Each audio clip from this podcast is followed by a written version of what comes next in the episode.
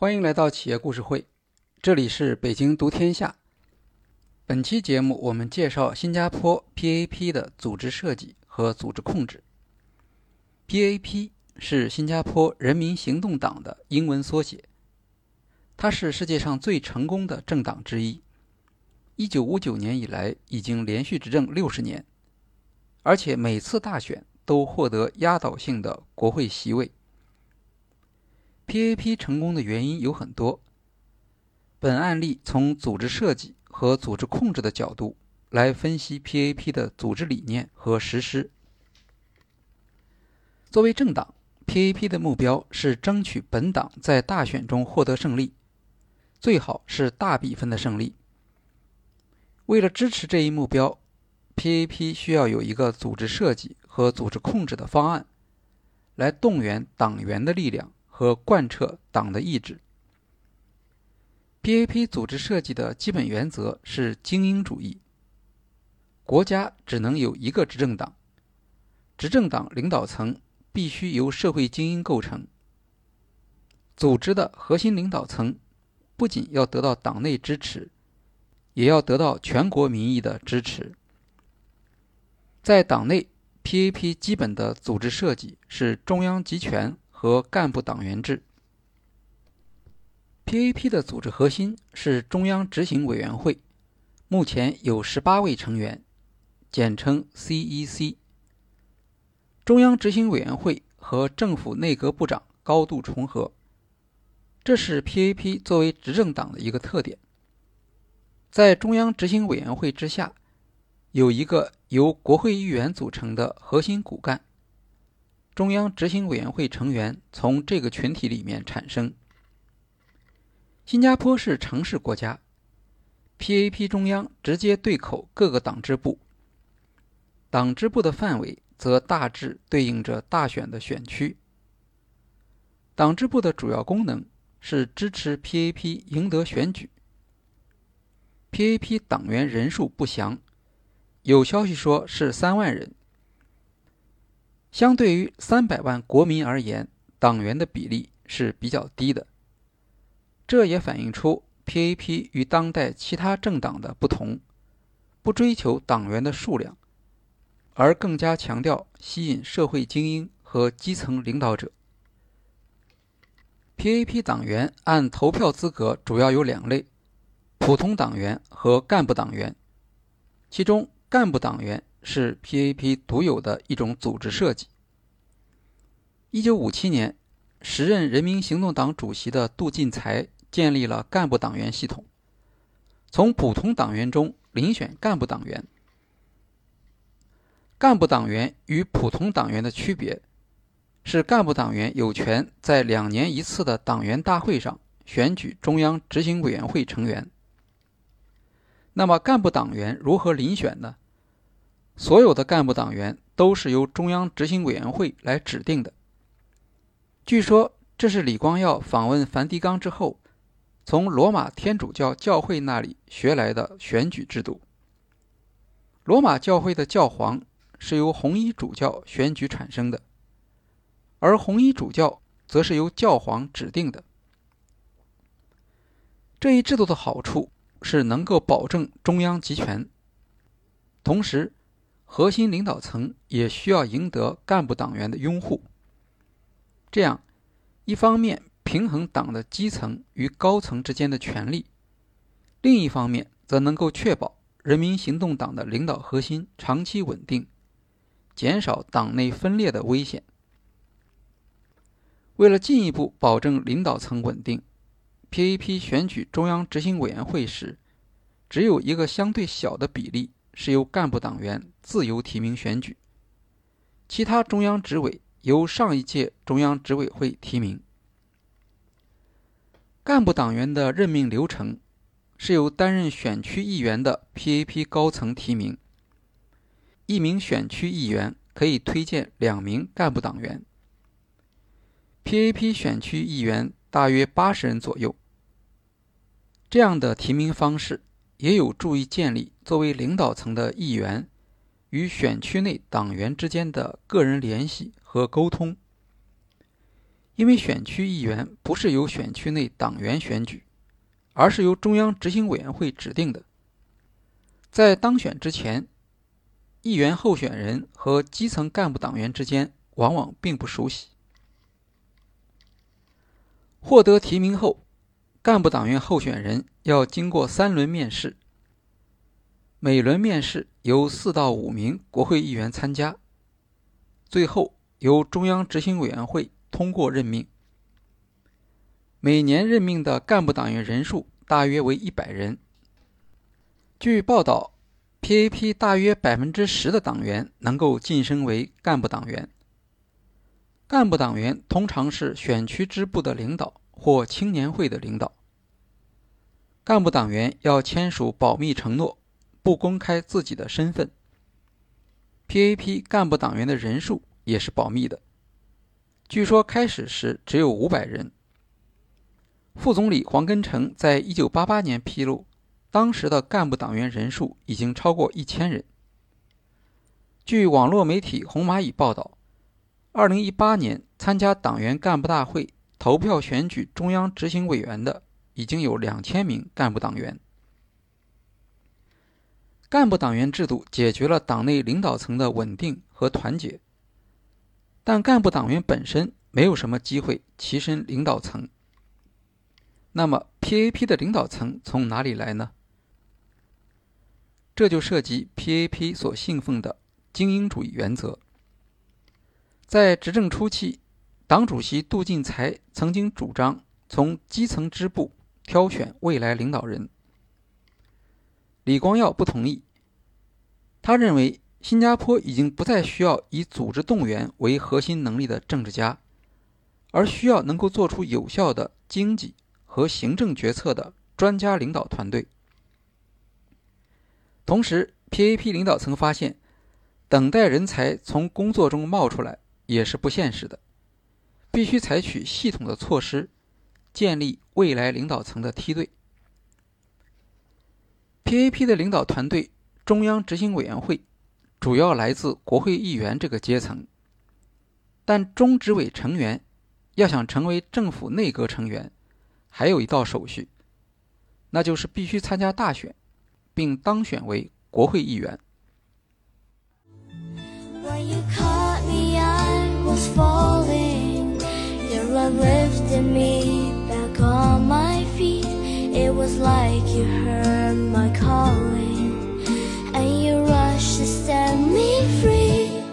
When i found you i was blessed 要想进入 PAP 政府的领导核心。首先要符合 PAP 招募的精英标准，其次还要有能力赢得选举，通过民意的考验。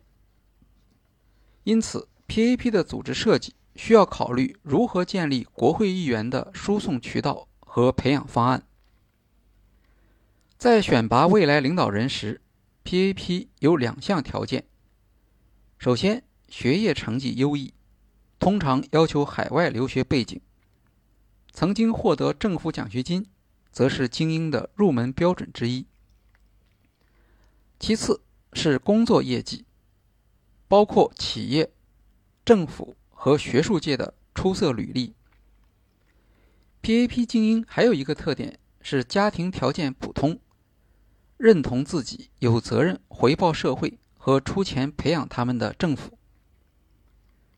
李光耀对精英主义原则毫不掩饰。在一九八四年大选中，他将 PAP 候选人和反对党候选人的中四会考成绩做了对比。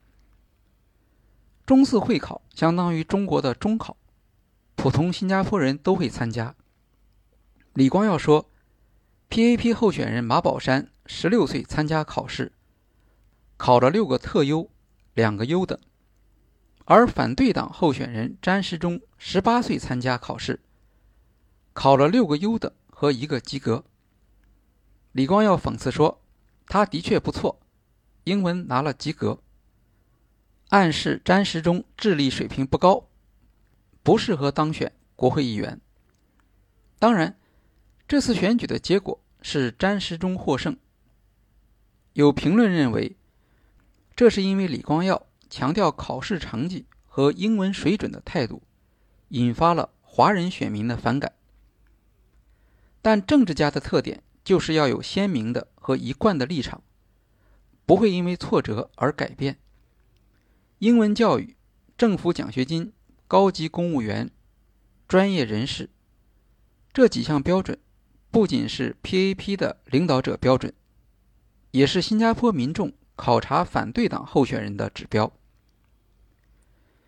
PAP 要求所有国会议员向中央执行委员会推举人才，中央执行委员会成员则必须承担起寻访和招募下一代领导人的职责。候选人将受到 PAP 邀请喝茶，这就是新加坡政坛上非常有名的茶叙，实际上就是面试。面试会有很多轮，主要是国会议员参加，包括多达一千道题目的心理测验。最后由总理亲自接见考核，再由中央执行委员会指定担任国会议员候选人。一九七六年到二零零六年，通过邀请喝茶的方式，PAP 面试了上万名潜在的议员候选人。开始时，李光耀曾设想从获得博士学位的人群中挑选议员候选人。后来，PAP 放弃了这一思路，因为失败率实在是太高了。李光耀在回忆录里面说：“领导力不仅仅是专业能力。”一九七六年开始，新的政策是从政商两界里面遴选有成功业绩的年轻人，直接进入高层。比如，第二任总理吴作栋出任国会议员前，并不是 PAP 党员，甚至没有协助过 PAP 的基层工作。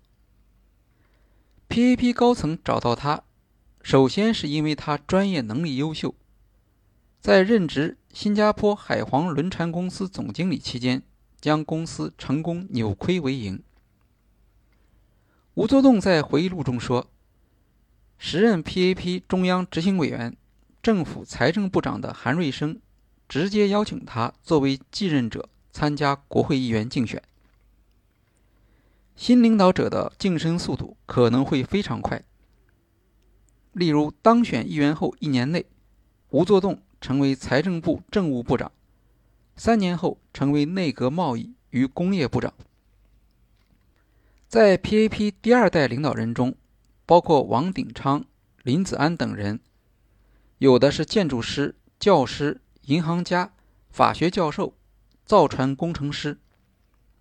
吴作栋认为，他们的专业经验给政府带来了更多的市场化思维和变革思维。人民行动党参加每届国会选举的议员候选人名单由中央执行委员会决定，实际上是确定该党进入下届政府的执政团队。在党内，基于干部党员制度的选举，保证了中央执行委员会的合法性；而由中央执行委员会全权提名议员候选人，则为 PAP 争取了政策上的灵活性，不受资历和基层推选的约束，提高了培养领导人的效率。当然，直升机领导者的日子也并不好过。所有的人都要过选举这一关。比如吴作栋，虽然有丰富的管理经验，但没有竞选经验，选民也不了解他。像吴作栋这样的早期候选人，主要是依靠 PAP 在选民中间的威望来赢得选举。但长期而言，这会对新领导人的政治前途带来不确定性。参加大选的候选人必须辞去公职，退出专业职业。一旦竞选失败，他们的职业生涯就会遭受很大的挫折。这样高的风险，对于吸引社会精英是不利的。如何解决这一问题，打消或减小精英候选人的顾虑？1981年大选，PAP 第一次丢失了一个选区。1984年大选，PAP 丢失了两个选区。其中一位竞选成功的反对党，就是曾经受到李光耀羞辱的那位考试成绩不好的詹时中议员。如果这种趋势发展下去，会对 PAP 的竞选安排产生困难。新的候选人在竞选中失败，将无法进入内阁或担任部长，那么 PAP 的领导者培养计划就会前功尽弃。一九八四年之后，PAP 认识到，新加坡选民固然希望 PAP 继续执政，但也希望给 PAP 一些限制。这意味着，将来 PAP 不可能总是在所有选区中获胜。同时，在每个选区平均配置资源，对 PAP 来说也并不符合最佳效率的原则。在 PAP 看来，只要选民支持 PAP 执政，那么这一心理就是可以利用的。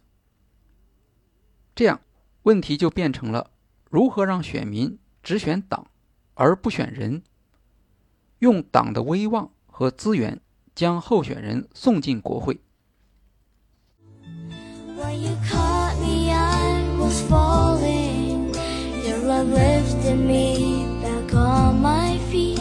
It was like you heard my calling and you rushed to set me free. When i found you i was worse pap 第二代领导人找到的方案是利用执政党的地位改变选举制度建立新的集选区制度。集选区是相对于单选区而言的。单选区是指一个选区选出一名国会议员，而集选区是指一个选区选出四到六名议员。这些候选人必须来自同一个政党。其中包括至少一名少数族裔。为什么要改变以往的单选区做法，推行集选区制度？PAP 很早就注意到，新加坡兴建大型祖屋，导致在人口流动过程中可能出现少数族群集聚的现象，这会带来社会隐患。因此，政府规定。祖屋社区必须按全国人口族群的比例来安置。例如，华人不得超过百分之八十七，马来人不得超过百分之二十五，印度人不得超过百分之一。可是，这样一个政策又会导致少数族群在各个社区里面都处于不占优势的地位，无法集中选票。在选举时，少数族群的代表就很难当选，而新的集选区制度则可以保证选区内至少有一名少数族群代表可以当选。现在，新加坡集选区数量早已经超过单选区。二零二零年大选设置了十七个集选区，而单选区只有十四个。国会议员中。大多数来自集选区。对于 PAP 来说，集选区的好处是很明显的，比如将在民众中间享有声望的内阁部长分到这些集选区，可以实现以老带新，保护新人顺利当选。在集选区主要操盘手吴作栋的选区马林百列集选区，由吴作栋带队。二零零六年，一次就向国会输送了四名之前毫无竞选经验的新议员。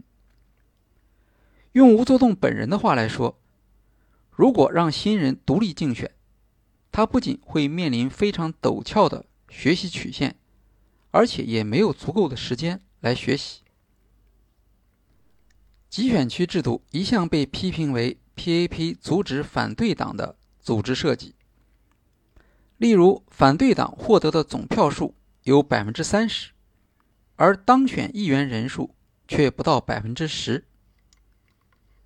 在集选区，就算有一位反对党得票很高，但只要反对党团队总票数落后，这位候选人也是无法当选的。而 PAP 则相反，就算新人得票不多，凭借团队总票数，仍然可以当选，进入国会议员，乃至成为政府部长。一个比较极端的例子是2011年大选中的谢世如。谢世如是骨科专业医生，作为纳入 PAP 视野的精英，之前也曾经受到喝茶的邀请。但没有列入参加本期竞选国会议员的候选人。就在大选提名日前一天，原定议员候选人陈炳和退出，PAP 匆匆致电谢世如，邀请他参选。提名日当天，谢世如按要求提交报名表格，而反对党候选人由于提交表格时迟到了三十五秒。被取消资格，该选区 PAP 全体候选人不战而胜。谢世如当选国会议员前后只用了二十二个小时的时间，在新加坡大选中创造了一个纪录。只不过，这并不见得是对 PAP 有利的记录。它暴露了 PAP 理性的实用主义价值观的一个隐藏的黑暗面。也说明，只要组织设计中存在这样的机会，就会有人设法利用这一机会。集选区制度给反对党增加了困难，但只要应对得当，这些困难也并不是绝对不能克服的。例如，2006年反对党工人党在阿育尼集选区获胜后，PAP 经过两届选举仍然无法夺回。同样，在集选区，如果 PAP 竞选团队里面有一名候选人特别不受欢迎，也会影响整个团队。以2011年为例，尽管 PAP 在马林百列集选区胜选，但得票率只有百分之五十六点六。这是因为团队中有一位女性新议员不受选民欢迎。而反对党团队中的女性议员则特别受欢迎。可见，集选区制度只是在 PAP 威望较高的时候作用明显，并不是一个一劳永逸的解决方案。集选区制度的另一个作用是限制少数族裔政党和以宗教为基础的政党。新加坡选举法规定。在一个集选区内的竞选团队，必须出自同一党派。完全基于族裔身份和宗教认同的团队，不可能有成功的机会。这就迫使他们必须和其他政党合并，才能有机会参与竞选。结果是这些党派的政治影响力下降。例如，马来民族政党、马来民族机构。在集选区实施前三次大选的得票率平均为百分之二十八，而在集选区制度实行后，则降低为百分之十七。干部党员制度、直升机领导和集选区制度是 PAP 最有代表性的三大组织设计。它很好的支持了 PAP 的组织目标，也就是通过赢得大选。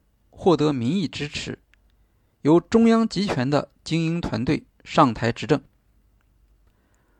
我们在下一讲将讨论 PAP 如何通过基层组织的设计和控制，来支持 PAP 赢得大选的政治目标。